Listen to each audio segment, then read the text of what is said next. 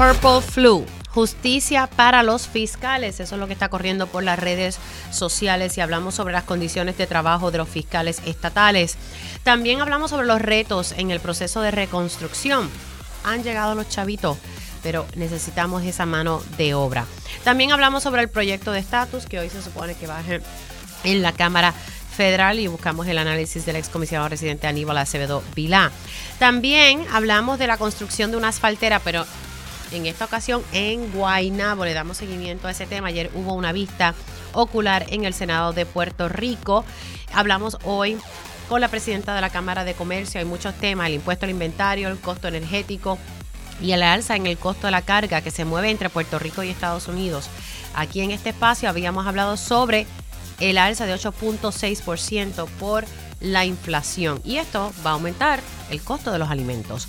También hablamos sobre el proyecto de la Cámara 474 para crear la ley de legitimación activa ambiental. Hablamos sobre la escasez de vivienda y los efectos de la creación de Consura. Ayer lo hablábamos en Ponce para que las ayudas a, las, a los damnificados de los terremotos pueda por fin llegar. También hablamos sobre los miles de referidos de maltrato de menores y voy a hacer un poquito un comentario sobre las expresiones de la secretaria de la familia aquí en Pegados en la Mañana. Así que arrancamos esta primera hora de Dígame la verdad. Con más de 20 años de experiencia en el periodismo, periodismo ha dedicado su carrera a la búsqueda de la verdad. La verdad, la verdad. De frente al grano, con carácter entrevistará a las figuras más importantes de la noticia. Radio Isla presenta a la periodista Mili, Mili Méndez en Dígame la verdad.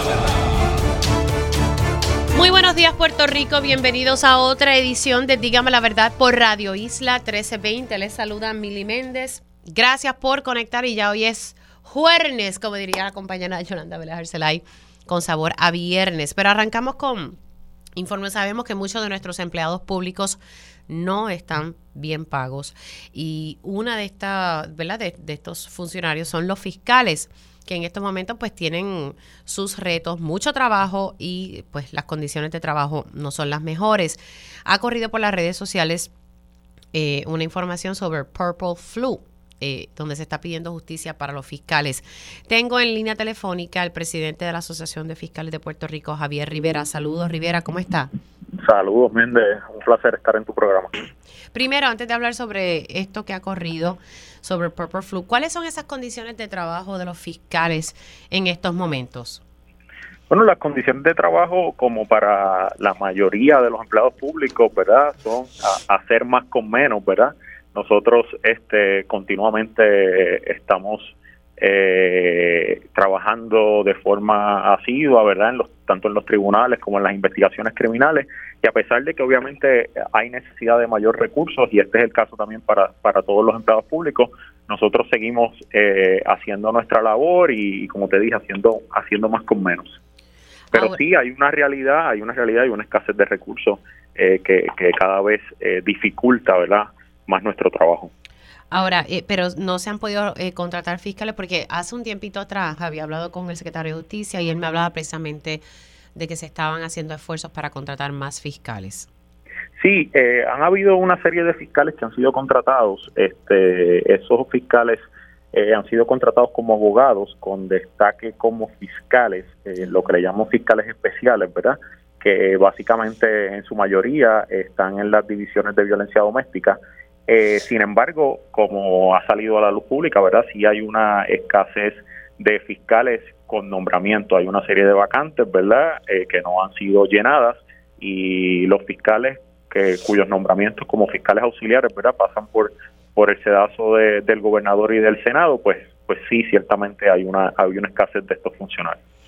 Ok, me, me, tocó dos puntos importantes, que son unos fiscales especiales, eh, que son abogados que, que se, se, asignan y que la mayoría están en la división de violencia doméstica. Y la mayoría también tienen puestos transitorios, no son no son fiscales de, carrera, eh, ¿verdad? Eh, obviamente la mayoría están en puestos transitorios que, que requieren que continuamente se, se contraten o se les renueve ese tipo de contrato. Son abogados eh, transitorios contratados con designaciones de fiscales especiales, pero obviamente estos fiscales también están eh, continuamente trabajando y, y, en un tema tan tan vital y tan importante como, como los casos de violencia doméstica. ¿Cuántas vacantes hay de carrera en estos momentos eh, en justicia?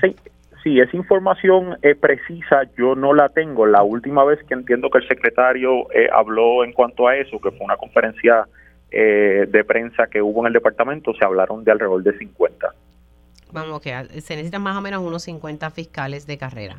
Sí, sí. Y ahora mismo e, eso no ese proceso de reclutamiento para fiscales de carrera no se ha dado. Ese proceso eh, que yo tengo información no, no se ha dado. Han habido una serie de nombramientos que surgen obviamente de, la, de, de los récords públicos, ¿verdad? Del, del Senado, eh, pero sí siguen habiendo una serie de vacantes. ¿Cuánto, ¿Cuál es el salario promedio de un fiscal? El salario promedio de un fiscal eh, ronda ahora mismo, el de un fiscal 1 está en los 70 mil dólares anuales. Y ese ha sido el salario eh, desde hace más de 20 años.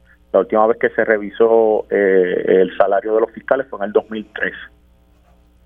Ya entra, ha pasado, sí, ha llovido. Sí, ya mismo 20 años se, se, se, cumple sin, sin alza de, de salario pero 70 mil siempre ha sido desde el 2003 o, o eso... Correcto, desde el 2003, desde el 2003.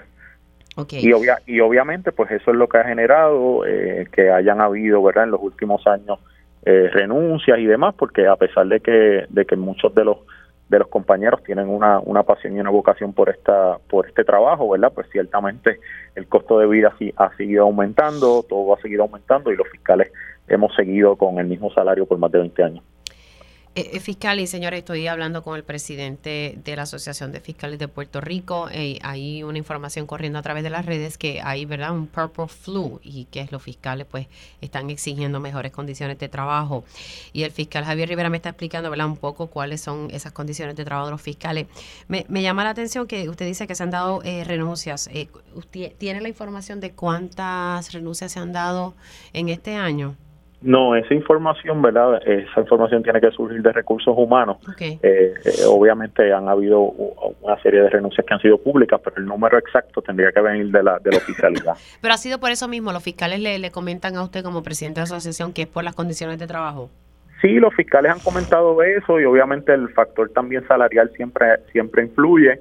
Eh, y particularmente el hecho de que, como te dije, ¿verdad? Por más de 20, por alrededor de 20 años eh, continúa el mismo salario, eh, de, el mismo salario con el costo de vida eh, aumentando. Y obviamente eh, en base a eso es que se ha dado y, aprovecho la, coyuntura para explicar que el proyecto de la Cámara 1343 fue aprobado por Cámara y Senado de forma unánime recientemente y que está en el escritorio del señor gobernador, ¿verdad?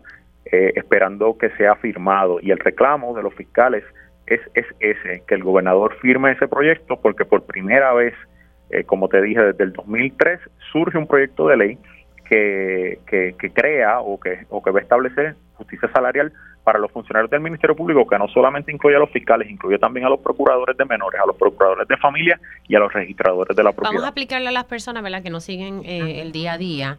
El proyecto de la Cámara eh, 1343, que está para la firma del gobernador, ¿cuánto le estaría aumentando el salario a los fiscales y a todos estos procuradores?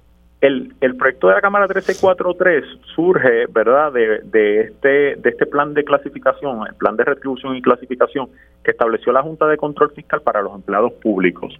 Y es importante aclarar esto porque los, eh, los representantes del Ministerio Público, entiéndase fiscales, procuradores, registradores, eh, somos los únicos empleados del Departamento de Justicia que quedamos fuera del plan de clasificación y retribución. Y la razón por la que quedamos fuera es porque nuevamente nuestros, nuestros puestos son unos puestos de nombramiento eh, y que tienen una duración, ¿verdad? Una duración de 12 años. Eh, por lo tanto, nosotros quedamos fuera de lo que es la OATRH, que es la entidad, ¿verdad?, que agrupa a los, a los recursos humanos del, del, país cuando se establece y se comienza a publicar ese plan de clasificación y retribución eh, en, la, en las agencias, incluyendo a justicia, eh, se establecen unas tablas que establecen unos salarios propiamente. Y entonces eh, los fiscales, ¿verdad? solicitamos a la legislatura y la legislatura se movió en esa, se movió hacia eso de que el puesto principal de, de, de, los fiscales, que es el puesto de fiscal de distrito y es el puesto base, del que salen los porcientos de los demás fiscales, se estableciera a base de ese plan de clasificación y retribución de esa escala eh, salarial eh, de, abogado principal que establecía ese plan de clasificación. Estamos hablando eh, que, que, el plan de clasificación establece alrededor de unos 140 mil dólares. Ahora bien, eh, hay solamente 13 fiscales de distrito, ¿verdad? Eh, y esos y esos 13 fiscales de distrito no representan la mayoría de los fiscales. Por lo tanto, ese salario eh, solamente serviría de base y de ahí partirían los restantes por ciento, que son a 75%, 80%, 80 y pico por ciento. Así que el grueso de los fiscales, que somos fiscales 1 y 2, pues eh, no estamos en esa escala, estaríamos porcentualmente debajo de esa escala. Pero sí, lo que me está diciendo es que los, los fiscales de distrito eh, serían 140 mil. Ustedes estarían por debajo. ese es el número que se estaba barajando, porque es el número que establece, que establece, que establece ese plan de clasificación y retribución para el abogado principal. Y obviamente el, el fiscal de distrito pues es el, el, el puesto más alto que tiene la, los representantes del Ministerio Público. Sí, sí, que eh, para ellos, pero a base de ese número estarían negociando, partiendo, buscando... Partiendo los demás, los demás por ciento, exacto, que sería obviamente una cuantía menor. Claro, una, una cuantía menor. Pero entonces ese proyecto lo que busca es como que agregarlos a ustedes, ya que no formaban parte de ese plan de retribución y reclasificación. Eh, el proyecto eh, expresamente dice que no nos agrega porque por ley no nos puede agregar, pero sí lo utiliza como, como o sea, nos, nos iguala en cuanto a ese plan de clasificación y lo utiliza como, como base para partir de ese salario. Nosotros no podemos pertenecer al plan de clasificación y retribución porque nuestros nombramientos están por ley, distinto al empleado típico de carrera, ¿verdad? Que pasa por un proceso de reclutamiento y, y, se puede retirar de ese puesto. Nuestros puestos son a término eh, y por lo tanto, por eso es que no podemos estar y surge también ante la necesidad y ante ante el ante la realidad de que muchos de los compañeros que son fiscales y procuradores tienen puestos de carrera. Entonces, esos puestos de carrera como abogados, eh, al entrar el plan de clasificación y retribución, podrían ser mejor remunerados que el puesto de fiscal y de procurador. Por lo tanto, eh, los alentaría y se moverían ellos a, a, lo mejor a, a dejar su puesto como, nombramiento y sus funciones como fiscal y procurador y retornar a ese puesto de carrera al cual tienen beneficio, al cual tienen derecho a regresar. Así, que, aquí la bola fiscal, yo lo que estoy entendiendo aquí la bola está en, manos del gobernador. Eso es así, eso es así, nuestro reclamo y nosotros sabemos que el gobernador conoce, ¿verdad?, el trabajo que nosotros realizamos porque el gobernador fue secretario de Justicia y en ese sentido es que nos hemos movido no solo a presentarle, el, le presentamos por parte de la asociación el 1 de de diciembre una ponencia escrita a Fortaleza. También el 13 de diciembre le enviamos una comunicación adicional recabando nuestra solicitud a que firme el proyecto y ese sería nuestro reclamo. Nuestro llamado al gobernador es que, que, que, nos haga justicia salarial porque por primera vez en 20 años un gobernador tiene ante su, ¿verdad? ante su, ante su escritorio, en su escritorio y ante sí un proyecto de ley que no solo fue aprobado, eh, sino que fue aprobado de forma unánime en ambas cámaras y todos sabemos que en el ambiente político que vive el país son pocos los proyectos que, que, así se aprueban. Así que en ese sentido nuestro llamado es que se apruebe dicha, dicha medida. ¿Cuál es el volumen de casos de un fiscal? Por ejemplo, un fiscal maneja cuántos casos más o menos, un promedio. Manejamos muchísimos casos porque los fiscales no solamente tenemos los casos que llamamos de naturaleza vertical, entiéndase esos delitos que por su propia naturaleza el fiscal los continúa manejando, entiéndase asesinatos, delitos sexuales, eh, secuestros agravados, ese tipo de casos, sino que también tenemos las salas y cuando nosotros semanalmente estamos asignados a las salas, corremos los casos eh, que llamamos, ¿verdad?, comunes y corrientes, esos casos de apropiación ilegal, esos casos de robo, esos casos de, de violencia doméstica. Así que esos casos siguen el curso natural. Así que un fiscal no solamente tiene sus casos de naturaleza vertical que los tiene que atender en todas las etapas, sino que tiene otros casos, los casos de sala y los casos que una vez un fiscal comienza tiene que culminar. Así que en ese sentido el, el, el, el trabajo que tenemos es amplio y no solamente el trabajo implica los casos que vemos en sala, también implica todas las investigaciones que tenemos corriendo y el trabajo mano a mano con la policía. que podemos hablar más de 20 casos. Sí, sí, no, ciertamente, más de 20 casos, definitivamente. Y, son casos eh, complejos, ¿verdad? Uno que claro, día a día. Son, casos son casos complejos y que cada vez, ¿verdad? Por la propia naturaleza de los avances tecnológicos y demás, son casos que, que a veces la gente dice, ay, que mucho tardado el caso, pero cada vez eh, el, el, requerimiento de prueba es mayor, la prueba que nosotros presentamos es, es más compleja y requiere obviamente la preparación de, todos los fiscales y requiere nuestro nuestro compromiso que es el que damos día a día. Eh, ¿Ustedes eh, tienen conocimiento de este purple flu que lo, que significa es que veremos una ausencia de, los fiscales?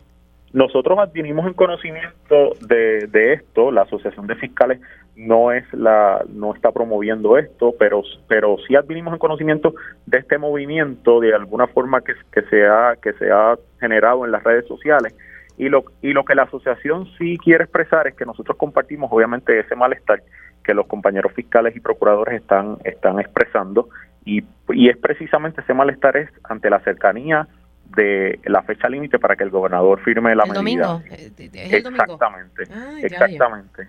Así que en ese sentido, pues, pues, pues, pues nosotros nos solidarizamos en cuanto, en cuanto a cualquier reclamo que surja por parte de los fiscales, pero no es un movimiento que nosotros ni hayamos hecho ni hayamos creado. Perfecto. Fiscal, gracias por haber entrado aquí unos minutos en Digamos la Verdad. Cuídese mucho. Claro que sí, muy, muy amable. ¿Cómo no? El presidente de la Asociación de Fiscales de Puerto Rico, el fiscal Javier Rivera, diciendo ¿verdad? que la Asociación de Fiscales no está promoviendo este Purple Flu, pero comparten ese malestar que tienen los fiscales. El gobernador tiene en sus manos la oportunidad de hacerle justicia salarial a los fiscales, firmando el proyecto de la Cámara 1343. Tiene hasta el domingo para firmar el mismo.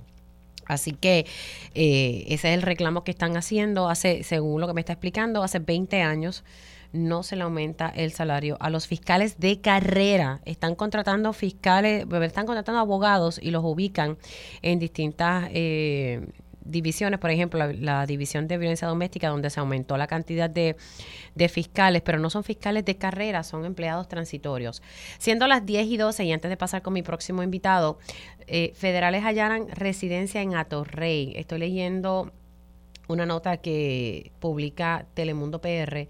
Autoridades federales y locales ejecutan en la mañana de este jueves un allanamiento en una residencia ubicada en Atorrey del operativo participan varias agencias. Al momento se desconoce la razón del allanamiento. Vamos a ver si podemos entonces comunicarnos con la portavoz tal vez del FBI, a ver si nos puede eh, decir por lo menos algo sobre este operativo que Telemundo está anunciando que se está haciendo en la mañana de hoy. Continuando con con la agenda vamos a hablar ¿verdad? sobre los proyectos de, reconstrucción y, los fondos que se están desembolsando. Tengo en, línea telefónica al director del CORTRI, el ingeniero Manuel Lavoy. Buenos días, ingeniero, ¿cómo está? Buenos días, Mili, muchas felicidades. Gracias, igualmente para usted. Habíamos hablado en el pasado de que usted pues tenía ahí una gran meta de que para finales de año se iban a alcanzar eh, más proyectos. Eso era en el área de energía eléctrica, pero estamos hablando ahora que se ha hecho un desembolso eh, y usted lo califica como histórico. Eso es así, Mili, y los datos indican, o por lo menos la manera en que yo los puedo ver, es que este es el año de la reconstrucción, el año en que finalmente, a pesar de muchos retos y vicisitudes, pusimos los proyectos a correr y los desembolsos a correr. Recuerdo cuando comencé en el Cortés en el 2021 y esa era básicamente una de las observaciones más eh, comunes, era dónde están los proyectos y, qué está pasando con el dinero. Y yo pienso que eh, las estrategias que hemos implementado con el apoyo obviamente de SEMA y el gobierno federal y la política pública del gobernador han logrado cosechar estos logros del 2022 y poner al 2023 en una posición eh, de gran ventaja eh, y de fortaleza para poder seguir moviendo la reconstrucción. En términos de los desembolsos, para poner en contexto eh, mis expresiones, es que este año el Cortes logró desembolsar 1.300 millones de dólares en un solo año comparado con el año anterior, que se desembolsaron 358 millones, y en el 2020 se desembolsaron 457 millones. O sea que en un año, Mili, sobrepasamos por mucho todos los desembolsos en conjunto de los pasados dos años.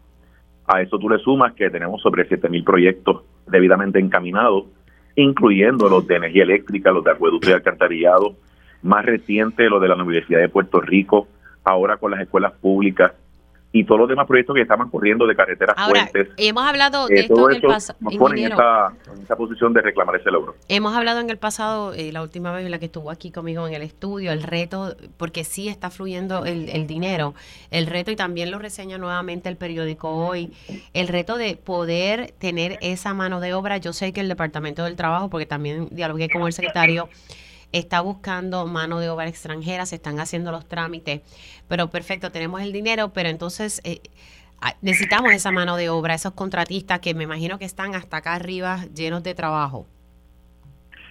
Sí, es una, es una observación válida y de hecho yo estuve ayer con eh, la Asociación de Contratistas Generales, estuve dos horas con ellos en la tarde, repasando todo esto que estamos discutiendo y mirando las proyecciones del 2023 y del 2024 y el panorama se, bien, se ve bien optimista. Eh, hay mucho entusiasmo, creo que hay un reconocimiento de que por lo menos lo, lo que eran las preocupaciones principales, que eran dónde están los proyectos y dónde están los desembolsos, eh, ya eso se atendió. Yo me siento confiado eh, y seguro en decir que eso ya está debidamente atendido. Ahora podemos enfocarnos en otros retos, o vamos a llamarle oportunidades de la reconstrucción. Y uno de ellos es precisamente la disponibilidad de mano de obra, pero no solamente la mano de obra, que haya suficientes contratistas de construcción que puedan hacer estos trabajos, que el volumen que se está dando ahora y el que se anticipa en los próximos meses es monumental. Y así las cosas, yo, yo reitero de que no existe una sola solución, eh, hay varias cosas que están ocurriendo simultáneamente para atender lo de la mano de obra y ciertamente lo he dicho en otras veces, en otros foros. Lo ideal, Mili, es que la reconstrucción esté en las manos de los puertorriqueños y de puertorriqueñas eh, y que sea la mayor cantidad posible de personas que residimos aquí, que participemos de esa reconstrucción, incluyendo nuestros contratistas locales. Pero por otra parte, la reconstrucción no se ha detenido ni se puede detener. Así que el tema de, traer mano de obra extranjera es una de las alternativas que claramente se está explorando. Bueno, y yo creo que ahora mismo y se están haciendo eh, esfuerzos hacia eso, porque la realidad es que aquí no damos abasto, eh, no hay suficiente ¿verdad? Eh, personal o, personas en el área de construcción para, para los proyectos, la cantidad de proyectos, y usted lo acaba de decir, creo que me dijo cuánto, como unos 7 mil proyectos, son, son un montón. Eso es así y definitivamente, y por ejemplo, tú tienes al Departamento del Trabajo, mencionaste al propio Departamento de Desarrollo Económico bien activo, haciendo ferias de reclutamiento, ferias de empleo, están las peticiones al gobierno federal. Hace dos semanas estuvimos, o a la semana pasada estuvimos eh, precisamente con el gobernador y varios miembros del gabinete con el gobierno federal en el diálogo económico. Uno de los temas, Mili, fue el tema del desarrollo laboral. Y fuimos bastante contundentes en decir de que ciertamente readiestrar personas, eh, darle las herramientas para que se inserten en el mercado laboral es una de las estrategias bien importantes. Pero eso da frutos en uno, dos, tres años. Mientras tanto, tenemos una necesidad y nos estamos acercando al pico de la reconstrucción, donde se estiman que hacen falta por lo menos 30 mil personas adicionales a la industria de la construcción. Y obviamente las peticiones que están presentadas ante el gobierno federal, como por ejemplo la Asociación de Contratistas habla, y lo hemos hablado también nosotros, de un programa de parol donde se les dé una flexibilidad a las personas que residen aquí que, que, no, que son extranjeras, lo que sería lo de las visas también, para que puedan permitirnos traer más personas todo eso está sobre la mesa y hay un diálogo. Te puedo decir que entidades federales como FEMA, como el Departamento de Energía y el propio Departamento de Comercio de Estados Unidos están involucrados en estos en estas conversaciones porque reconocen que la construcción va adelante y que no podemos permitir que un reto eh, como lo es lo de la mano de obra, pues eh, para el momento que hemos logrado. Así que yo lo veo como una oportunidad, pero va a ser un trabajo en conjunto entre el gobierno federal, el gobierno de Puerto Rico y el sector privado. Sí, sí, eh, eh, es un reto, ¿verdad? Que no, no debería paralizar lo otro. Lo que pasa es que sin esa mano de obra no, no, siguen, ¿verdad? Esa reconstrucción, ¿verdad?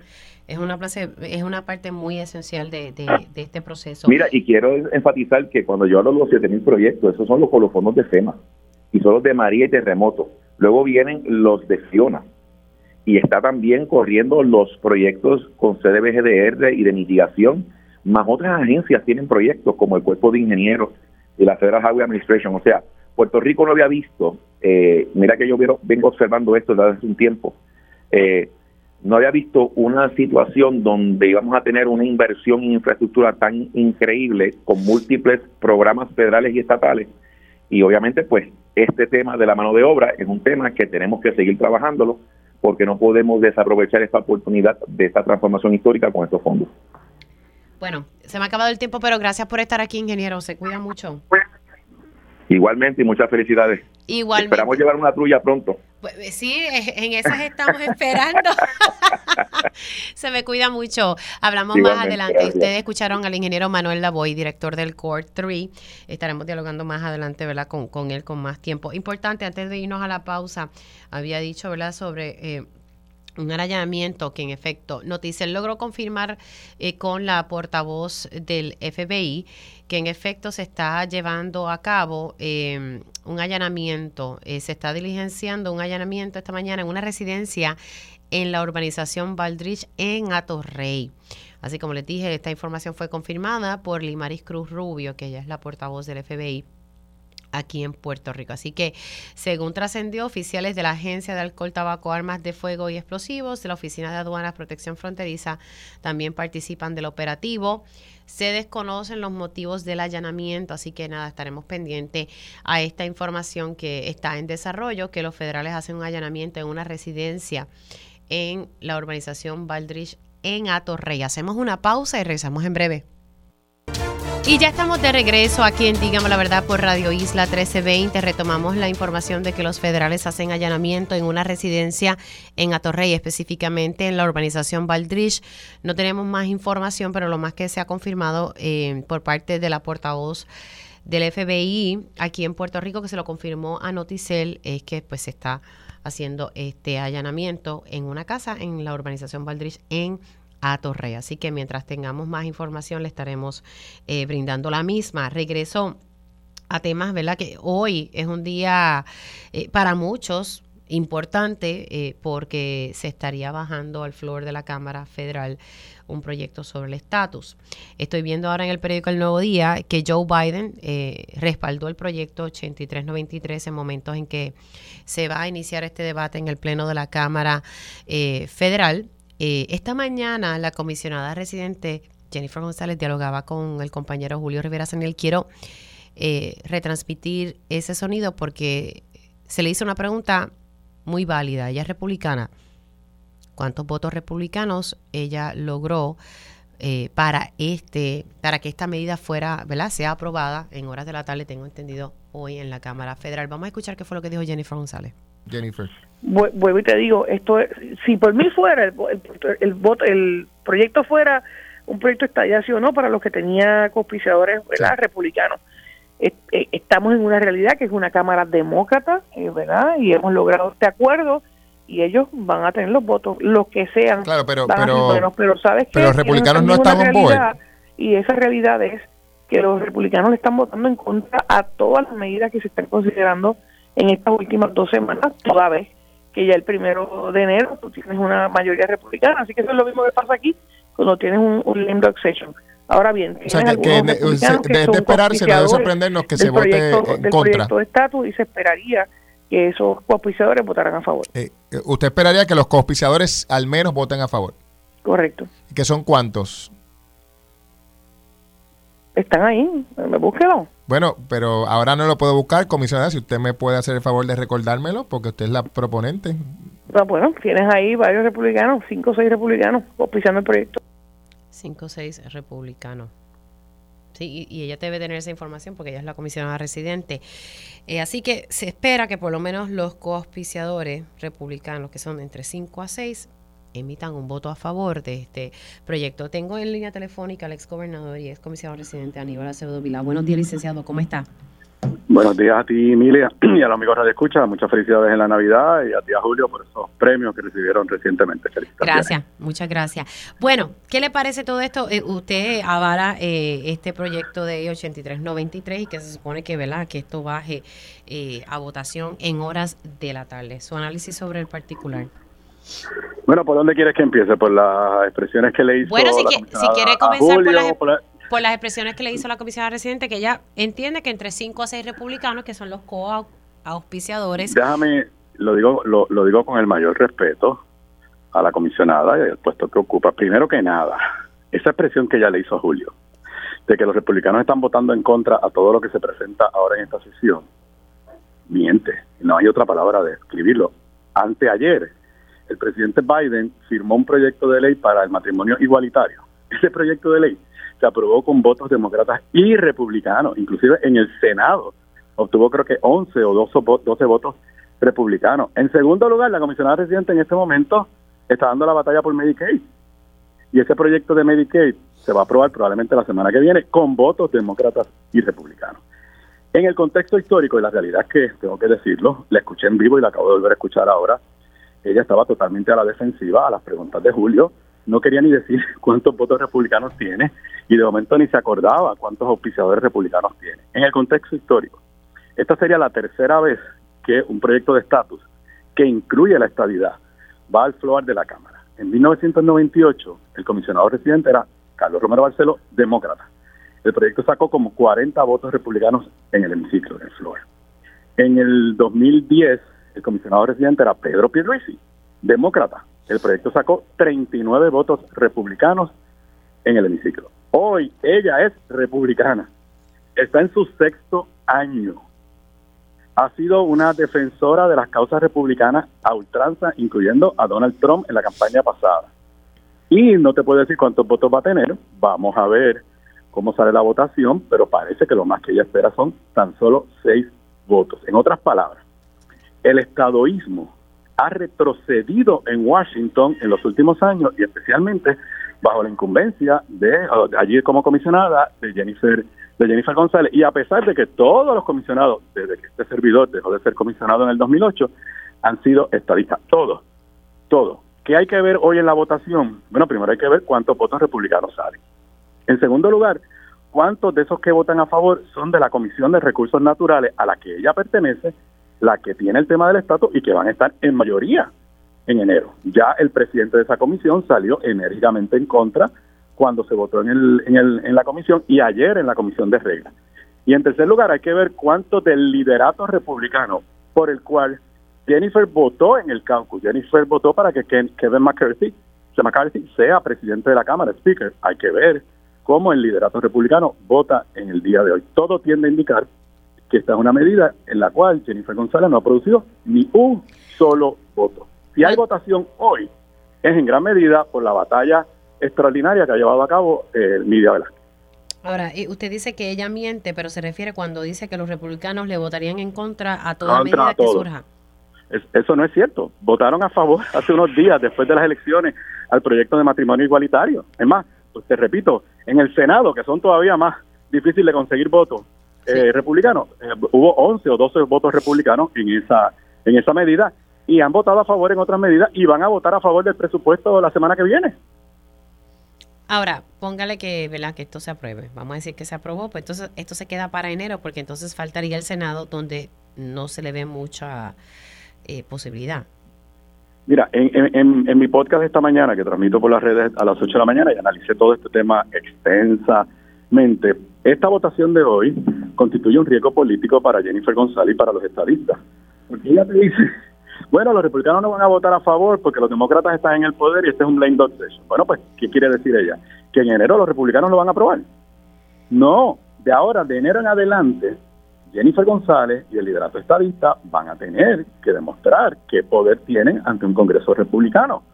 Y me parece que cuando estemos discutiendo este tema de estatus de aquí a un año, para esta misma fecha el año que viene, pues es muy probable que ni tan siquiera hayan sacado a vistas públicas un proyecto de estatus presentado por Jennifer González. O sea, mira, en la, en la vida y en la política, uno no puede medir los resultados en términos del resultado de hoy. Uno tiene que mirarlo a largo plazo de lo, de lo que uno quisiera obtener. Jennifer González va a tratar de cantar victoria hoy, pero una vez su partido esté en el poder en enero, y ahora que Biden respaldó este proyecto, que me acabo de enterar por ti, que Biden respaldó este proyecto, pues yo creo que Jennifer González tiene un gran reto político en el cual va a fracasar, que es, una vez esté en el poder, lograr votos para este proyecto o cualquier otro proyecto de estabilidad, si es que ella cree que lo puede conseguir de alguna otra forma. Bueno, vamos a ver qué, qué, pasa en horas de la tarde, pero sí, acaba de salir esa información de que Joe Biden respaldó el proyecto 8393. Y bueno, y, y hay que ver si en efecto estos coauspiciadores que dice Jennifer González, de que son republicanos y en efecto votan a favor, porque por el hecho de yo ser coauspiciador no significa que, que le votaría a favor. Hemos visto mucha legislación que de momento se viran. En el, en el proyecto Young, que yo dirigí el Partido Popular en aquel momento, yo perdí la memoria ahora mismo, pero como siete, ocho o diez republicanos que habían sido coautores de la medida de, de Young, les votaron en contra en el hemiciclo. Pero quisiera aprovechar, porque tú lo mencionaste al principio de nuestra conversación, de que yo estoy eh, apoyando que se apruebe el proyecto. Mira, proyectos de estatus se han aprobado, el proyecto John se aprobaron en el 2010 y ahora parece, porque no sabemos, a lo mejor no aparecen los votos, que se va a aprobar. ¿Por qué yo estoy endosando este proyecto sabiendo que no se va a convertir en ley? Porque la única alternativa de estatus que en ese proyecto de verdad tiene un adelanto y de verdad se comienzan a hacer clarificaciones en lo que yo llamo el soberano y ahí le llaman libre asociación. La libre asociación estaba en el proyecto yo, pero la definía igualito que la independencia, no creaba ninguna diferencia entre una y otra. En esta ocasión, la libre asociación es una, la libre asociación es una opción separada, independiente de la estabilidad. Se había dicho toda la vida que bajo la libre asociación o el soberano no podía haber ciudadanía americana. Es más, la enmienda más reciente que yo sabía que esto estaba pasando desde la semana pasada y les dije, creo que tuve entrevista con Penchi, les dije, el proyecto no está muerto, como está diciendo Jennifer González, invento del tranqui con Alexandro Ocasio Cortés, esto era un invento. Ya había unos acuerdos en principio e incluían lo que se destaca hoy. Se enmendó para clarificar más aún la, la transferencia de la ciudadanía americana bajo la libre asociación ELA Soberano. Además, se incluye transferencia de fondos federales en block grant, en, fondos en bloque. Se incluye un montón de cosas que nunca el Congreso había estado dispuesto a poner por escrito y, que, y que ahora están en la opción. Yo no creo que esa es la definición de libre asociación a la que yo aspiro. Y el grupo que emitimos un comunicado ayer lo dijimos claramente. Pero como es un paso de avance tan gigantesco y comienza a derrotar mitos, mentiras, miedos, pues me parece que eh, merece nuestro nuestro respaldo. Hay otro dato que está ahí, que es otra de las enmiendas que yo sé que le costó trabajo a Jennifer aceptarla. Vamos a ser bien sinceros, esto se aprueba por Nidia Velázquez, pero Nidia Velázquez también dio la batalla para que se clarificara lo que significa la libre asociación. Ahora se incluye que si hubiese un plebiscito aprobado bajo esa ley, tendrían que venir observadores internacionales. O sea, Jennifer González, yo, es más, yo le doy las gracias a Jennifer González, porque Jennifer González acaba de aceptar que la libre asociación es algo separado, diferente a la independencia. Jennifer González acaba de aceptar que bajo el ELA soberano puede haber la garantía de la ciudadanía americana. Jennifer González acaba de aceptar que bajo el ELA soberano, libre asociación, hay transferencia de fondos federales al mismo nivel que tenemos hoy. Y también acaba de reconocer que el issue del estatus no es un issue doméstico de los Estados Unidos, es un issue de carácter internacional, porque el proyecto de ley que ella defiende incluye observadores internacionales que se tienen que traer. Tú nunca has escuchado que por una votación en Nueva York, en Chicago, en Los Ángeles vayan observadores internacionales. Ahí hay un reconocimiento desde que no, Estados Unidos no aceptaba desde el 52 para acá, de que sí, de que el tema del estatus tiene unas connotaciones internacionales para los Estados Unidos. Bueno, licenciado, gracias por haber estado aquí en, en Digamos la Verdad, se me cuida y felicidades en estas Navidades. Igual para ti los tuyos. ¿Cómo no? El licenciado Aníbal Acevedo Vila hablando un poco, explicando por qué la avala este proyecto. Y, y él dice que Jennifer González miente con respecto a cuando dice que los, que los republicanos en este momento le van a votar en contra a todo. Él dice, no, no, eso no es cierto. Y, y, dio los ejemplos de las legislaciones donde republicanos han votado a favor, como la que estuvimos hablando ayer precisamente en este espacio, donde se firmó, ya es ley, eh, una protección para esos matrimonios eh, igualitarios, para esos eh, matrimonios interraciales. Así que, y se logró con votos republicanos. Hacemos una pausa y regresamos en breve.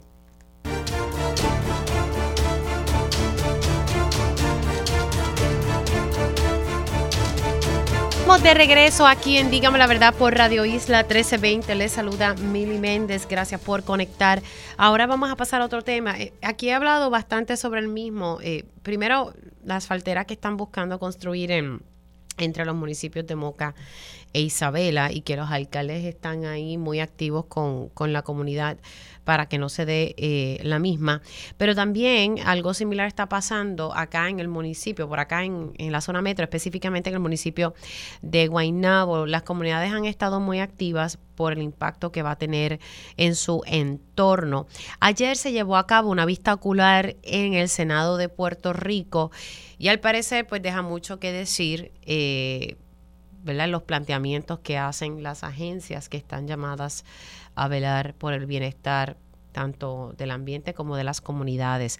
Tengo en, línea telefónica a Samuel López, presidente de la coalición Procasa Común Guaynabo Campo, y le acompaña el pastor José Mato. Muy buenos días, Samuel, ¿cómo estás? Saludos, muy bien, felicidades para ti, los tuyos. Gracias, y buenos días, pastor, ¿cómo estás? Buenos días, que la paz de Dios sea con cada uno de ustedes. Bueno, Samuel, explícame qué ocurrió ayer en esta vista ocular que tiene a la comunidad eh, muy preocupada. Bueno, en palabras sencillas, eh, en la vista lo que ocurrió fue que salen a relucir las posturas pues, de las agencias de gobierno, ¿verdad? Su punto es que ellos están evaluando estos proyectos base, basados en reglamentaciones y reglamentos, y los cuales excluyen los alrededores donde se pretendan construir estos tipos de proyectos, ya que los proponentes con lo que tienen que cumplir es con unos requisitos mínimos a los cuales las agencias, sabiendo las consecuencias que van a haber en un futuro, pues eso no son documentos de importancia para ellos, sino que después que hayan, como lo que sí que son leyes y reglamentos, ¿verdad? por las cuales las agencias se rigen, pues basado en eso es que ellos reiteran nuevamente que basan sus aprobaciones y sus evaluaciones. No toman en consideración el lugar donde se pretendan construir este tipo de proyectos. O sea que la evaluación es bien por encimita. Correcto, hay unos mínimos para cumplir, después de que cada proyecto cumpla con esos mínimos y unas distancias, pues no, no importa si viven tres residentes, si viven 100, si viven 500, si viven 1000, pero sabemos verdad que este tipo de proyectos no se construyen en urbanizaciones en el área metropolitana, verdad casi todas son en lugares de campo, comunidades pobres. Y las agencias pues dicen pues que las oportunidades de ustedes son de defenderse en los procesos y por lo menos la OLPE pues decía que nos han dado la oportunidad de expresarnos lo cual pues es cierto, pero para la comunidad expresarse tiene que recurrir a abogados y a peritos para que lo defienda, porque la comunidad por sí no puede sola eh, defenderse porque no tienen cualificaciones de profesionales de la salud ni de ingeniería. Y el, gobierno dice que con eso basta, con que haya un espacio, pero seguimos en la lucha, ¿verdad? Gracias a esta comunidad ha tenido muy buenos asesora, asesoramiento en esa área y muchos vecinos pues han conseguido otros abogados y muchos profesionales de la salud y peritos en la materia pues se han ofrecido para ayudar a la comunidad y el municipio pues también ha cambiado su postura, ¿verdad? En la nueva administración de no darle paso al proyecto. O sea que el municipio de Guaynabo sigue el municipio de Guaynabo sigue firme, ¿verdad? Bajo el nuevo alcalde que en efecto está en contra de esta construcción.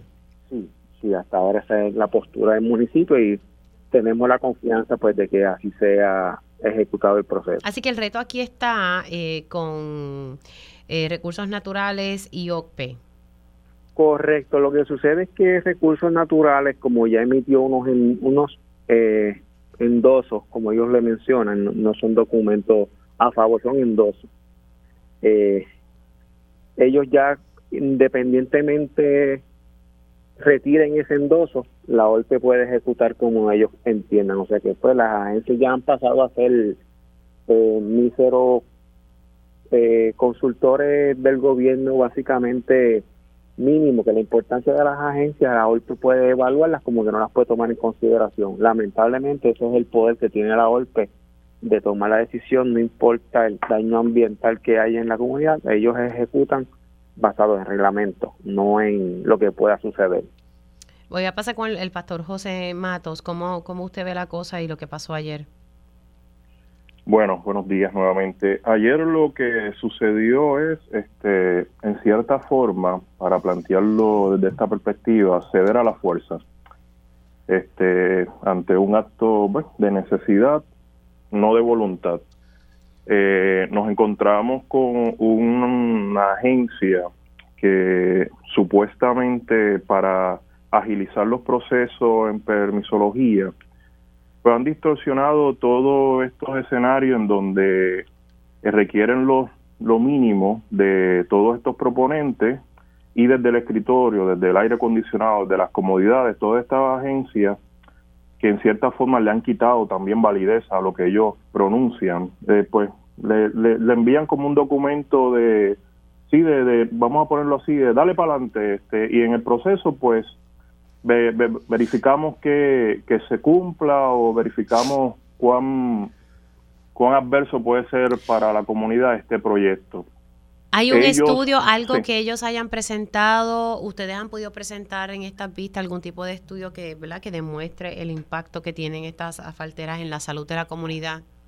Sí, hasta la saciedad eh, por, por doctores en todas sus materias, como el ingeniero químico, este químico eh, Osvaldo Rosario y otros doctores que han básicamente ofrendado su servicio a la comunidad para protegernos de este adefesio que quieren instalar en esta zona, zona residencial, en unas vistas completamente en línea, y yo las llamo y las siguen llamando públicas, que ya hay del saque, del, del, comienzo, desde las zapatas, son, son bastante este, difíciles poder este, nosotros seguirlas el extracto, ya que son digitales y dependemos, vamos a ponerlo así, de Luma, dependemos de, eh, de, de, tantos factores que están en, fuera de nuestras manos.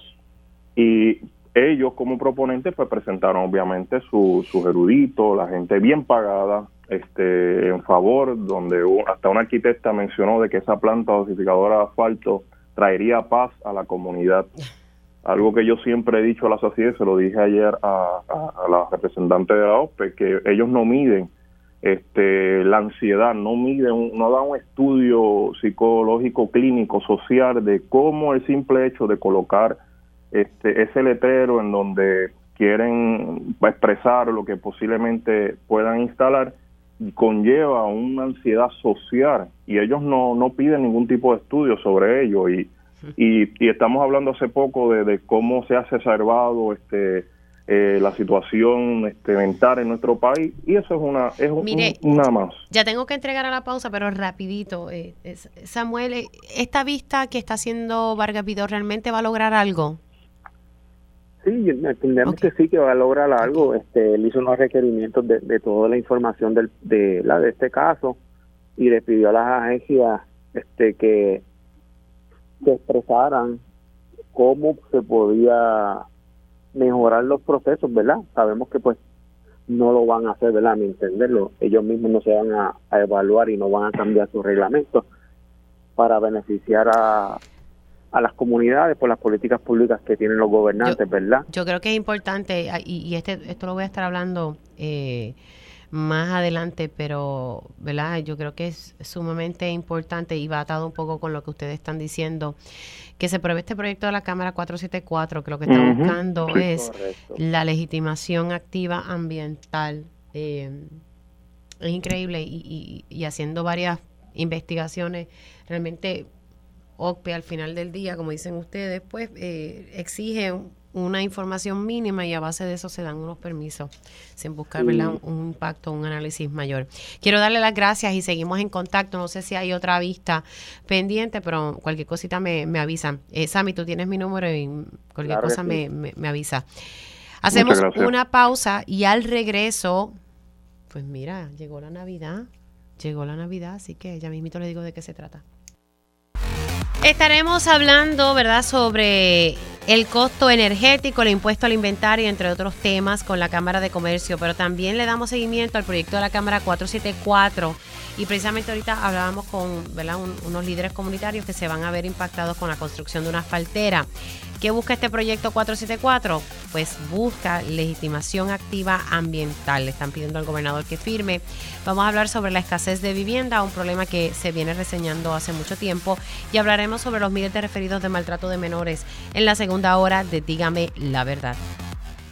Conéctate a radioisla.tv para ver las reacciones de las entrevistas en vivo. En vivo. Esto es Dígame la verdad con Mili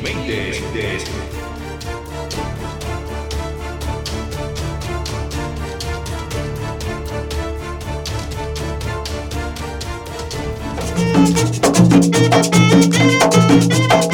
you.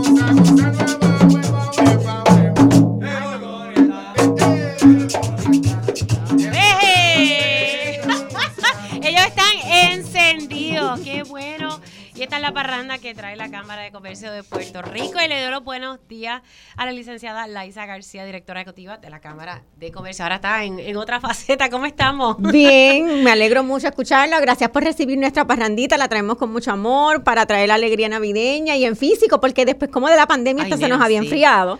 Así que estamos visitándolos. Ahí le traemos un coquito con mucho cariño y para desearle, ¿verdad?, a todos los puertorriqueños una feliz Navidad, un próspero año nuevo y que encaminemos este proceso del país en el 2023 para mejores cosas. Sí, definitivamente estamos, ¿verdad? Eh, hay muchos retos en distintos ámbitos, ¿verdad? En, distintas situaciones. Así que, pero nada, cogiendo una pausa ahí y recordando, pues, siempre celebrando la Navidad. Eh, no, nos olvidemos, ¿verdad? De ese proceso. Quería aprovechar y, para poder dialogar, porque la Cámara de Comercio está insertada en, muchos temas. Uno de ellos ha sido el impuesto al inventario y esa cosa, eso sí que no se ha movido. La cosa ha estado ahí y ha sido, yo creo que desde la época de María, eh, un poquito antes, pero María yo creo que fue la que eh, abrió el paso para entender por qué hay que eliminar o no, ¿verdad? Hay quienes entienden que no, hay quienes entienden que sí. ¿Cuál, es, eh, cuál ha sido siempre la postura de la Cámara de Comercio que, que debería entonces eh, eliminarse este impuesto alimentario? Nosotros hemos propuesto siempre que sea una eliminación total del impuesto al inventario y yo creo que lo, has descrito bien, luego de los huracanes nos hemos visto más de cerca con el tema de la poca disposición de inventario eh, que hay en el país y definitivamente es porque cuesta tenerlo. Así que eh, hemos tenido, digamos, unas conversaciones hace algunos años y siempre se había puesto sobre la mesa la dificultad que tendría sustituir ese fondo que ahora mismo los alcaldes utilizan. Ese es el gran reto porque los alcaldes dicen, bueno, lo que pasa es que yo recibo, especialmente los municipios pequeños, recibimos un dinero por concepto del impuesto al inventario. Y para quienes están conectando, pues el impuesto al inventario es el impuesto que se pone a una mercancía que tiene este pequeño o mediano comerciante hasta las grandes empresas, tienen una mercancía y por tenerla ahí se paga un impuesto para que la gente lo, pueda visualizar. ¿Cuánto, ¿Cuánto le sale a ustedes e, ese, e, cuán oneroso es tener ese inventario ahí? O sea, ¿ustedes han podido calcular eh, eso? Es oneroso, ahora mismo no tengo la cifra, la puedo después mientras para actualizar pero eh, lo importante es que hemos identificado y nuestra propuesta ahora mismo es que el impuesto al inventario se sustituya con el fondo de compras por Internet que ahora mismo recibe el Departamento de Hacienda y que ese fondo ha ido aumentando. Estamos hablando de aproximadamente, me parece que en septiembre octubre estaba en 424 millones de dólares, o sea, como 424 millones de dólares, me parece que todavía ahí no había, estaba actualizado todas las que compramos por internet. Así que esto no es un impuesto adicional, esto es un impuesto de cuando usted compra. Sí, eso, eso quería llegar porque el que está escuchando puede decir, pero espérate, eh, ellos no quieren pagar tal vez el impuesto al inventario, pero entonces quieren que nosotros lo que estemos comprando lo paguemos para... Ya, ya eso se paga. Cuando usted compra en una cadena, eh, bueno, lo voy a decir, por ejemplo, Amazon, que eh, es donde la mayoría de las personas se pasan comprando. Comprando, antes no visibilizabas que estaba el impuesto municipal, el tax de Puerto Rico y te cobran el, el 11, el IBU, el 11.5%. Eso te lo cobra Hacienda, eh, tú lo pagas en tu compra. Hacienda lo retiene y está ahí en el Fondo General y nosotros estamos haciendo un planteamiento, oye, no se quede eso ahí en el Fondo General, vamos a identificarlo y es una medida razonable para que sustituir el impuesto al inventario y que los alcaldes puedan tener un fondo que pueda reemplazar el impuesto al inventario y con mucha probabilidad va a ir, va a ir creciendo, porque eso hasta el momento ha sido el comportamiento. Eh, ¿Cómo se distribuiría entre los municipios? Pues nosotros no hemos entrado en eso y pensamos que es un tema que deberían eh, el Ejecutivo con, con los ejecutivos municipales de la Federación y la Asociación mirar cuál sería la forma más indicada de, de hacerlo, ¿verdad? Porque ahí pueden haber distintas fórmulas, pero en principio pensamos que ese fondo podría ser el principio de la discusión de finalmente eliminar el impuesto al inventario y a pesar que nosotros solicitamos la eliminación total, no estamos cerrados a que si en el camino nos digan, oye, vamos a ver si realmente este fondo se va a ir sosteniendo en esas cantidades o a crecer, pues irlo haciendo progresivamente. Ok. Ahora, pero ¿cuál es la postura del Departamento de Hacienda a esto de que se ha sustituido, ¿verdad?, con las compras de Internet con esos ingresos. Porque usted sabe que Hacienda ya reparte el bacalao y no sé si tiene esos fondos ya comprometidos. Para ser bien honesta, hace solamente una semana que obtuvimos la información que salió pública también sobre cuánto era que tenía el fondo y no hemos tenido la oportunidad todavía de sentarnos a, en la mesa con el secretario, pero sí existen medidas legislativas que vamos a estar pidiendo una vez comience la sesión legislativa que se discutan en, en vistas públicas para poder obtener esta información del Ejecutivo, del Departamento de Hacienda, oye, y ver si, si es compatible con el, con el plan de ajuste fiscal Creemos que es una propuesta viable, pero ahora lo estamos viendo desde 10.000 pies de distancia, así que por eso es una propuesta inicial que quisiéramos que a través de la legislatura se evaluara a profundidad ah, y mirar. ¿Han podido hablar con algún legislador en particular? O sea, ¿ustedes van a proponer una legislación para que entonces... Está radicada, está radicada por uno de los representantes, eh, se me escapa el nombre ahora, pero si hemos hablado, una lo tiene Nitza Morán, pero la senadora Anitza Morán lo había estado vislumbrando desde el punto de vista que también cuando pasó Fiona, mm. nosotros lo habíamos mirado, la solicitud de en situaciones de emergencia dejar sin efecto durante un tiempo el mm. impuesto al inventario. Lo que pasa es que técnicamente como se cobra ese impuesto al inventario no es tan fácil y no te permite decir, ok, llegó la emergencia, déjalo sin efecto, porque es que tú tienes ya el inventario, ya lo compraste. Y Hacienda te cobra por el inventario estimado cada cierto tiempo. Así que el 31 de diciembre los comerciantes pagan una cantidad estimada que luego se va. O sea que hay un tema ahí mm. técnico de cómo se realiza el cobro y las cantidades que había que solventar. Pero nos parece que esa medida y la otra medida que se me escapa el número, que específicamente habla de utilizar ese fondo de compras por Internet para la eliminación del impuesto al inventario, que se bajen y se discutan. Lo hemos hablado con Itza, con Joan Rodríguez Bebe y entiendo que también el senador William Villafaña. O sea, pero entonces en la Cámara sí ya hay, una, una legislación que ha, sido sometida. Claro, que quizás estamos diciendo, quizás ahí no está la resolución total y quizás el 100% del lenguaje que está ahí, tenemos recomendaciones, pero es un primer pasito para ir atendiendo el tema.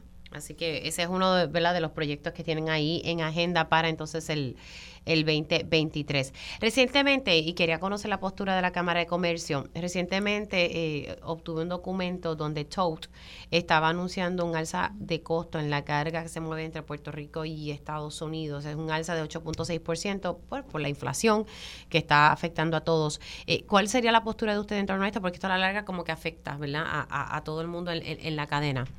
Te voy a ser bien honesta, no hemos hecho esa evaluación, quisiera poder la oportunidad de mirarlo. La Asociación de Navieros de Puerto Rico es asociación afiliada de la Cámara, así como otras 30 asociaciones, y un poco ahí me gusta darle deferencia para poder entender, porque no somos expertos en todos los temas, cuál es la, la, logística, pero el tema de la inflación tengo que decir que evidentemente ha ido afectando la cadena de distribución en distintas vías.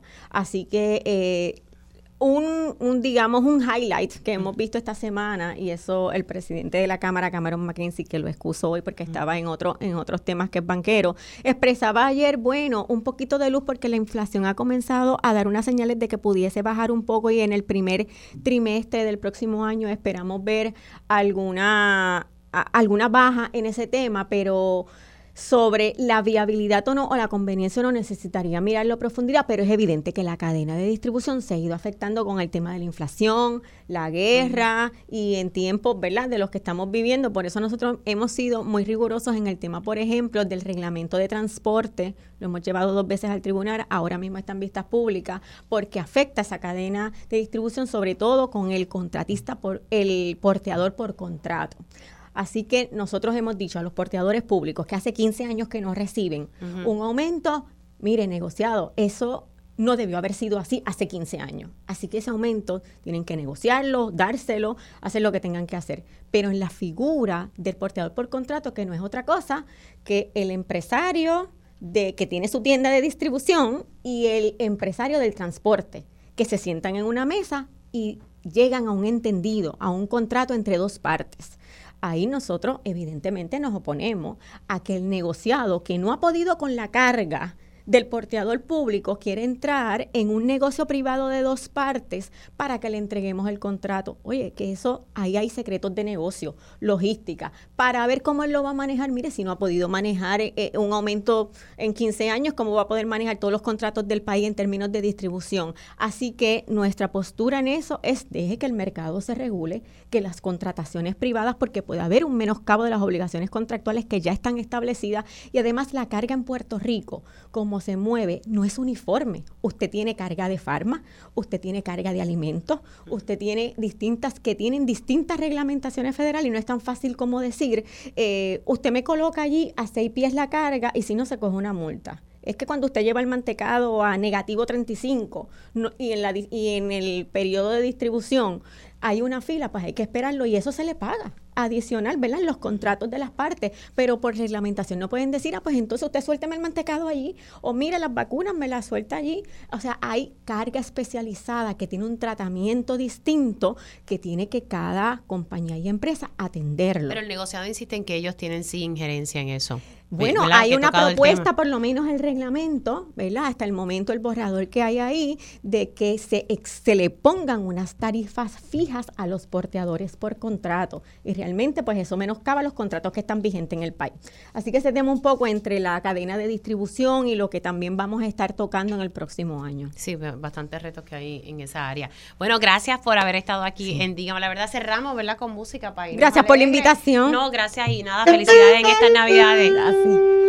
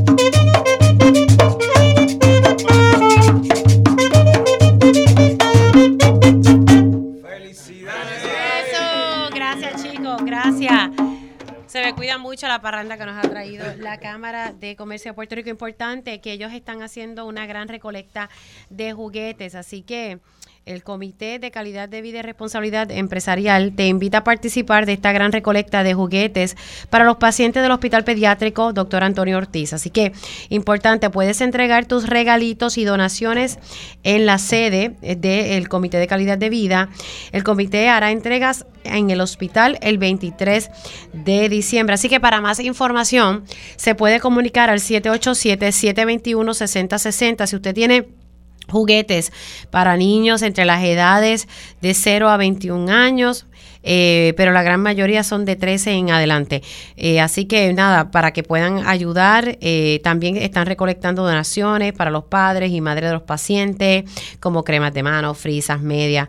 Así que todo eso debe estar, dicen que no deben estar envueltas en papel de regalo. Importante para más información, si usted tiene juguetes o donativos que pueda hacer, llama al 787-721-6060.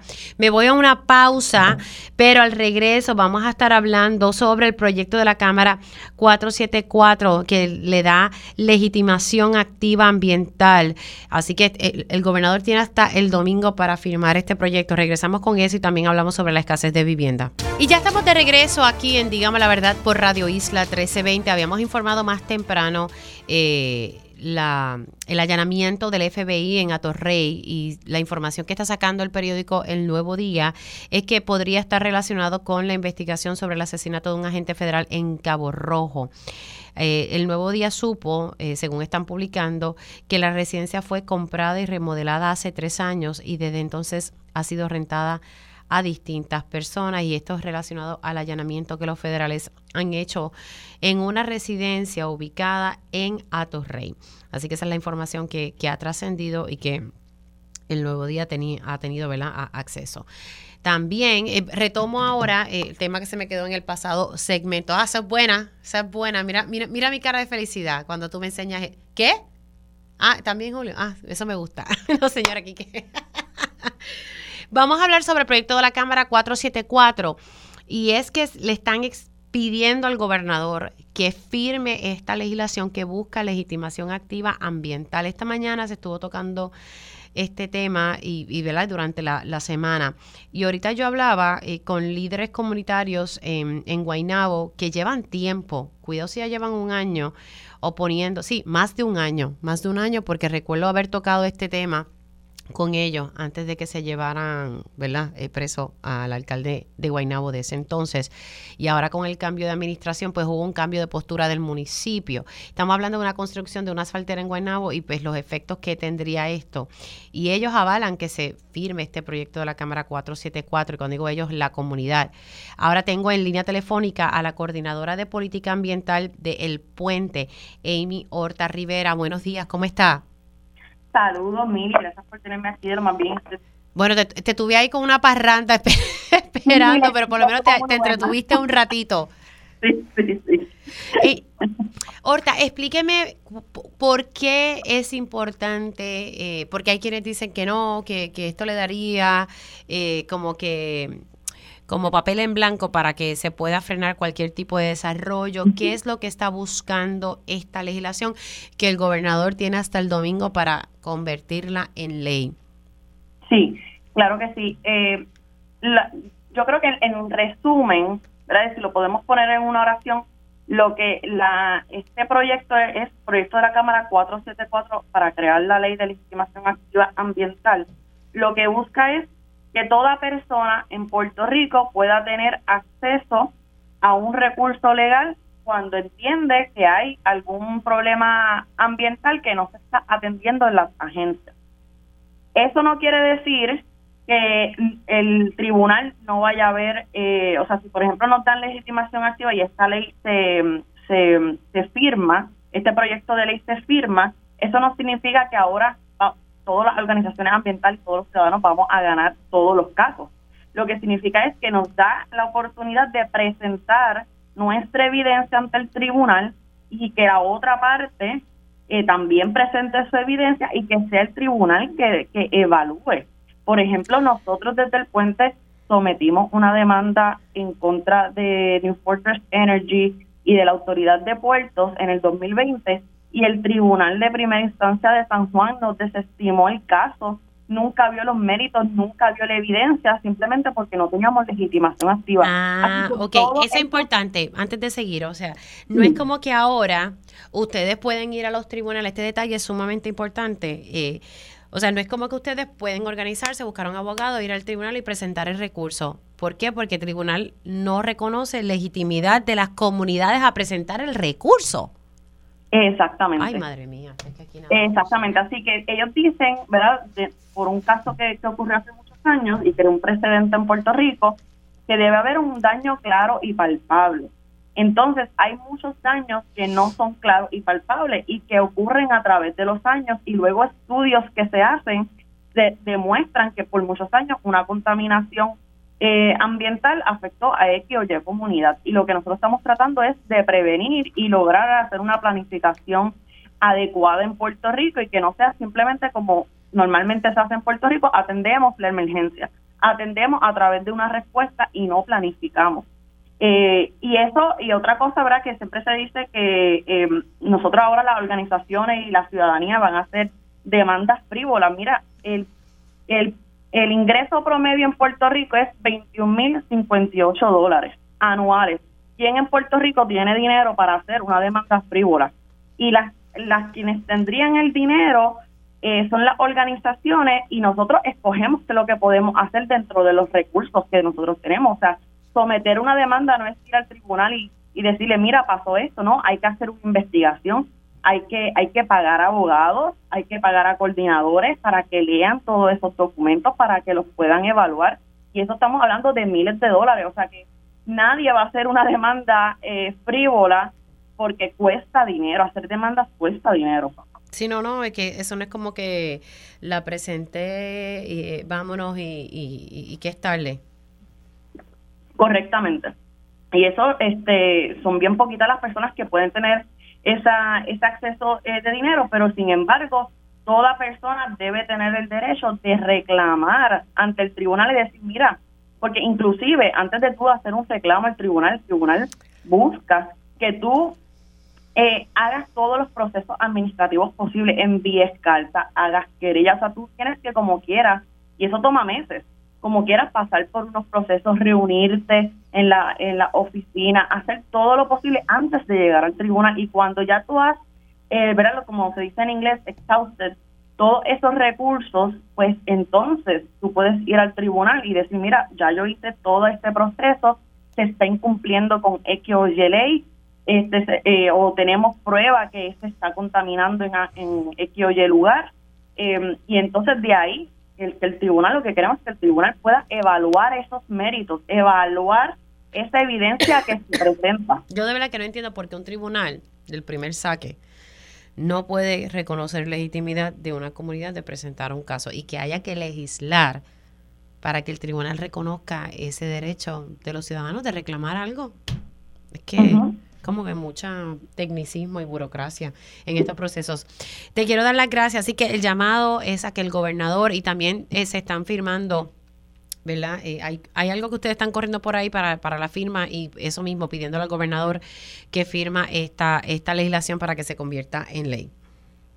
Sí, correcto. Estamos pidiendo que las personas llamen a Fortaleza eh, o envíen carta a Fortaleza, eh, vayan allí también. Tenemos hasta el domingo, eh, mañana, el sábado, discúlpenme, tenemos una vigilia frente a Fortaleza a las 7 pm, que también les invitamos a todas las personas que puedan participar, donde vamos a estar pidiéndole al gobernador que firme esta ley, porque eso nos provee acceso y mayor transparencia porque nosotros sabemos que en Puerto Rico y tenemos muchísimos casos y muchísima evidencia en cuántas veces se, eh, no se siguen los, los debidos procesos de ley. Bueno, está pasando ahora en Guaraguao, en Guaynabo. Y eso, y por ejemplo, el, el, el caso que sonó en las redes, el de condominio Sol y Playa, donde se estaba construyendo en la zona marítimo terrestre, que es un bien de dominio público. Y eso se sabía, estaba clarísimo, y aún así se estaban dando permisos que no se debieron haber dado desde un principio. Entonces, eh, las agencias y, los opositores a esta medida quieren que confiemos cuando hay una trayectoria de años de que muchas veces no se cumplen con, con la constitución, no se cumplen con los reglamentos ambientales y, y quieren que nosotros confiemos y que todo va a estar bien. Y realmente pues nos toca a nosotros, si las agencias no hacen el trabajo que se supone que hagan, pues nos toca entonces a la ciudadanía movilizarnos, pero nos tenemos que movilizar y que nos den el acceso a poder obtener estos recursos legales. A mí esto de verdad que me, me, llama bastante la atención. El gobernador hizo como unas expresiones, no sé, y uno no sabría cómo interpretarlas, que tal vez no estaría firmando la misma. ¿Cómo tú puedes interpretar eso último que, ¿verdad? Que el gobernador dijo referente a esto, como que los extremos, ¿verdad? No sé si fue que dijo que los extremos todo hace daño. Él quería crear un balance. Ah, eso mismo, es el, balance. Se puede interpretar, ¿verdad? De muchas maneras. Lo que sí debemos de tener en cuenta, y ellos, ¿verdad? El, término que él utiliza es que eh, debemos de tener un desarrollo económico, ¿verdad? Y hay muchas definiciones sobre lo que es desarrollo económico pero tú no puedes decir que quieres un desarrollo, quieres una prosperidad para Puerto Rico a costa de, a costa de, de, la salud ambiental, de la salud de las personas. Eh, y Puerto Rico es un país que se mueve mucho el turismo, o sea, eh, se gastan millones de dólares de publicidad para que la gente venga a Puerto Rico a disfrutar lo que nosotros tenemos y que, y que esos turistas van a disfrutar si no hay nada si, si todo se destruye, si todo se está construyendo. Aquí yo, yo entiendo que, que, se puede conseguir, ¿verdad? Eh, y no quiero utilizar la misma palabra, pero pues voy a tener que utilizarla. Ese balance, yo creo que se puede crear el desarrollo, pero siempre velando y protegiendo el ambiente y que todos tengamos acceso también a nuestras costas y que no se privaticen nuestras playas. Punto. Esas son las cosas que no podemos permitir, pero que lamentablemente Aquí sí se permite, porque si no hubiese sido porque la gente se fue a manifestarse allá en Rincón, sabrá Dios si, si la piscina ya estaría construida y, todo encima de, la zona costera. Pero bueno, eso son, ¿verdad? Otros 20 pesos, como decimos por ahí. Bueno, Amy, gracias. Gracias por estar aquí en, Dígame la Verdad. Te me cuidas mucho. Gracias por tenerme. Como no, ahí ustedes escucharon a Amy Horta. Eh, hablando sobre este tema. Ella es coordinadora de política ambiental del puente, donde se le urge al gobernador que firme esta legislación que busca darle legitimidad activa ambiental a, los líderes comunitarios. Y lo voy a explicar de esta manera sencilla antes de irme a la pausa. Se han llevado casos ante los tribunales y el tribunal le dice a los, líderes comunitarios que han ido con sus abogados, ¿sabes qué? Es que yo no puedo ver tu caso porque es que tú no tienes legitimidad ante este tribunal. O sea, yo no te reconozco derecho para presentar un recurso legal. ¿Es en serio? Y es lo que, eso es lo que busca la medida, darle standing a los líderes comunitarios de que sí que el tribunal vea el caso en sus méritos y al final del día el tribunal decide de acuerdo a la evidencia que presentan las partes. De eso se trata, de lo que entendí, ¿verdad? De esta conversación. Hacemos una pausa y al regreso hablamos con la escritora y profesora Mayra Santofebres. Su estilo y pasión la han convertido en una de las autoras más influyentes de nuestra generación. Por eso entra en la conversación la poeta, novelista y profesora de literatura. Mayra Santos Febres. Cultura con sabrosura en Dígame la Verdad. Y ya estamos con Mayra Santos Febre, escritora y profesora. Buenos días, Mayra, ¿cómo estáis? Hola, ¿cómo estás, Mili? Qué bueno, qué bueno, estoy de vuelta. Ya estoy aquí, que estuve en la FIL de Guadalajara, otra vez representando a Puerto Rico en la feria del libro más grande del país por primera vez desde, la pandemia del 2020. Eso, me trae gratos recuerdos cuando estudiaba en la Universidad de Puerto Rico en la Escuela de Comunicación Pública que nosotros hicimos un viaje, hubo dos grupos, el grupo de, de foto, bueno, fotoperiodistas, periodistas y también relacionistas y, y pudimos trabajar porque en aquel año Puerto Rico fue el país invitado a la Feria Internacional del Libro en Guadalajara, México. Yo lo sé porque yo estuve allí contigo, yo me acuerdo de ustedes. Sí. Yo estuve y allí. conocí, allí. allí conocí al negro sabroso que hoy es mi esposo. o sea, que fue allá. Fue allá que, no, que lo conocí formalmente. Mira qué lindo. Y el resto es historia, pero bueno, eso fue en el 98, imagínate. En el 98 mismo fue que yo estaba de una chamaquita empezando a publicar y ahí fue que empezamos a hacer. Yo, yo no tenía ni la novela, tenía solamente los libros de cuentos. Me invitaron porque ya me había ganado alguno que otro premio y entonces de ahí fue que empezó mi relación con Alfaguara y con Planeta y ahí fue que empezaron, dos años después fue que salió Selena Selena vestida de pena y las novelas empezaron. Sí, no, es un, como decimos, es un escenario sumamente importante para, para los escritores y las escritoras eh, poder estar allí por, por esas conexiones y esos enlaces que pueden hacer. Bueno, vamos a hablar hoy eh, y, y este tema lo he venido tocando hace tiempo. Bueno, he tocado distintos elementos del mismo, pero siempre, ¿verdad? Nos levanta preocupación cuando tenemos que reseñar que unos 10.000 eh, referidos de maltrato de menores no han sido atendidos en el departamento de la familia. Sabemos que hay una escasez de personal. La secretaria de la familia estaba esta mañana hablando, pues que se, y también en el periódico estaba explicando que se habían, que, que tuvieron que recurrir a contratar empresas privadas, compañías privadas para poder bajar esa. Eso es lo que me, lo que me llama la atención y lo que me crea como un poco de molestia, porque yo digo, vamos a contratar los profesionales que necesitamos, que perdimos con la ley 7. Y sé que hay unas convocatorias abiertas, sé que hay unos retos, porque muchos no quieren ir a trabajar al Departamento de la Familia por los salarios eh, que se están pagando. ¿Cómo tú lo ves de tu, desde tu perspectiva? Bueno, desde mi perspectiva, que siempre es una perspectiva de sociedad civil, yo creo que mucho, o sea, yo soy profesora universitaria y yo estoy viendo un alza grandísima en problemas emocionales dentro de la población universitaria. O sea, estoy viendo gente con depresiones, estoy viendo gente con problemas de ansiedad. Eh, fui a hablar a la escuela de, de mis hijos porque hay un alza de problemas de este, intentos de suicidio entre la población de 12 a 18 años. Eh, ahí se estaba hablando lo de las escuelas, ¿verdad?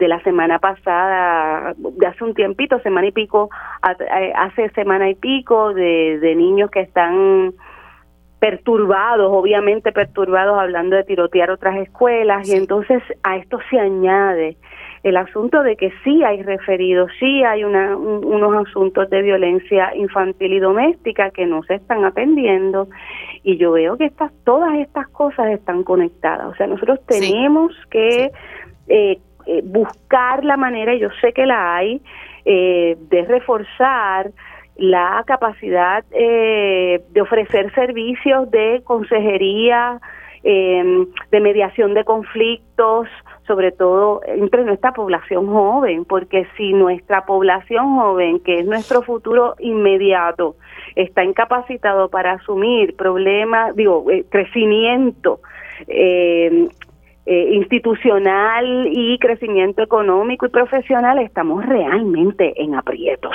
¿no? Porque es una cosa ya que se va a extender a una generación.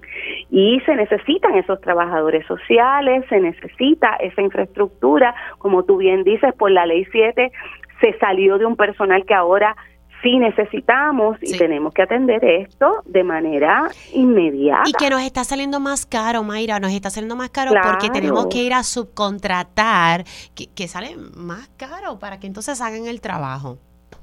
Claro, y entonces, ¿cuál es el asunto con los con los aumentos salariales? Si es que todo ha aumentado, pues entonces vamos a hacer unas revisiones de nuestros trabajadores, este servidores públicos, reales, o sea, por favor, ni un aumento más para los políticos. Necesitamos una gente, lo mismo está pasando también, te lo digo, en la Universidad de Puerto Rico, que hay una escasez gigante de este eh, de personas que trabajen por ejemplo propuestas no nos han dicho hay que hay que trabajar propuestas internacionales para la universidad pero entonces no hay gente que las pueda implementar porque la junta pidió que no se contratará más gente. Entonces, ¿cómo vamos a hacer este, este proceso que necesitamos de recuperación? ¿Cómo se va a hacer si no tenemos infraestructura y recursos Pero esto se está repitiendo en todas las agencias. Hoy celebraba la secretaria del Departamento de Recursos Naturales Ambientales que por fin, luego de 20 años, escuchaste bien, luego de 20 años se va a, iniciar el proceso para tener una academia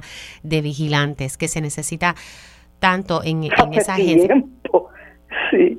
O sea, estamos celebrando que nos tuvimos que tardar 20 años. No, no estoy criticando a los funcionarios, es que yo digo, Dios mío, 20 años nos tardamos para poder dar paso a una academia. ¡Wow! Cierto.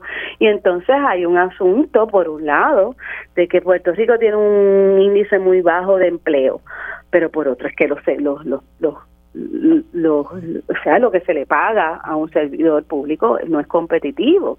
¿Y, ¿Y cómo vamos a poder tener una estructura económica sustentable? Y volviendo de nuevo al asunto de la violencia, eso también está conectado se probó, se ha probado que las violencias domésticas aumentan la violencia contra los niños con estresores como el que estamos pasando todavía, que es la el COVID, y también estresores de económicos, de escasez económica. O sea, todo esto está conectado, una cosa está conectada con la otra. ¿Cuántas veces lo vamos a decir? Si hay una mejor retribución por los trabajos de los padres, la madre, la persona que está trabajando, los cuidadores, tal vez haya una mejoría en servicios, en atención a nuestros jóvenes y nuestros jóvenes son, son nuestro tesoro más grande porque es lo que permite recuperación en menos de una generación. Tenemos que atender a esos jóvenes que están pasando por problemas de violencia doméstica sin que nadie los atienda. Diez mil, diez mil. Se ha dicho por el Departamento de la Familia que no tienen capacidad para, para atender seis de cada diez casos referidos. Sí. O sea, esto es una situación crítica. De verdad, crítica. y que sabe que, que, pudiese agudizarse, porque todavía es la hora que no se ha aprobado la legislación de Family First, pero esos son otros, ¿verdad? Eh, otro elemento y se me ha acabado el tiempo, pero mañana voy a ver si puedo tocar el mismo. Mayra, gracias pues, por, siempre estar disponible. Un abrazo. Otro, abrazos, abrazos. La escritora y profesora Mayra Santos Febres, hacemos una pausa y al regreso tiempo igual.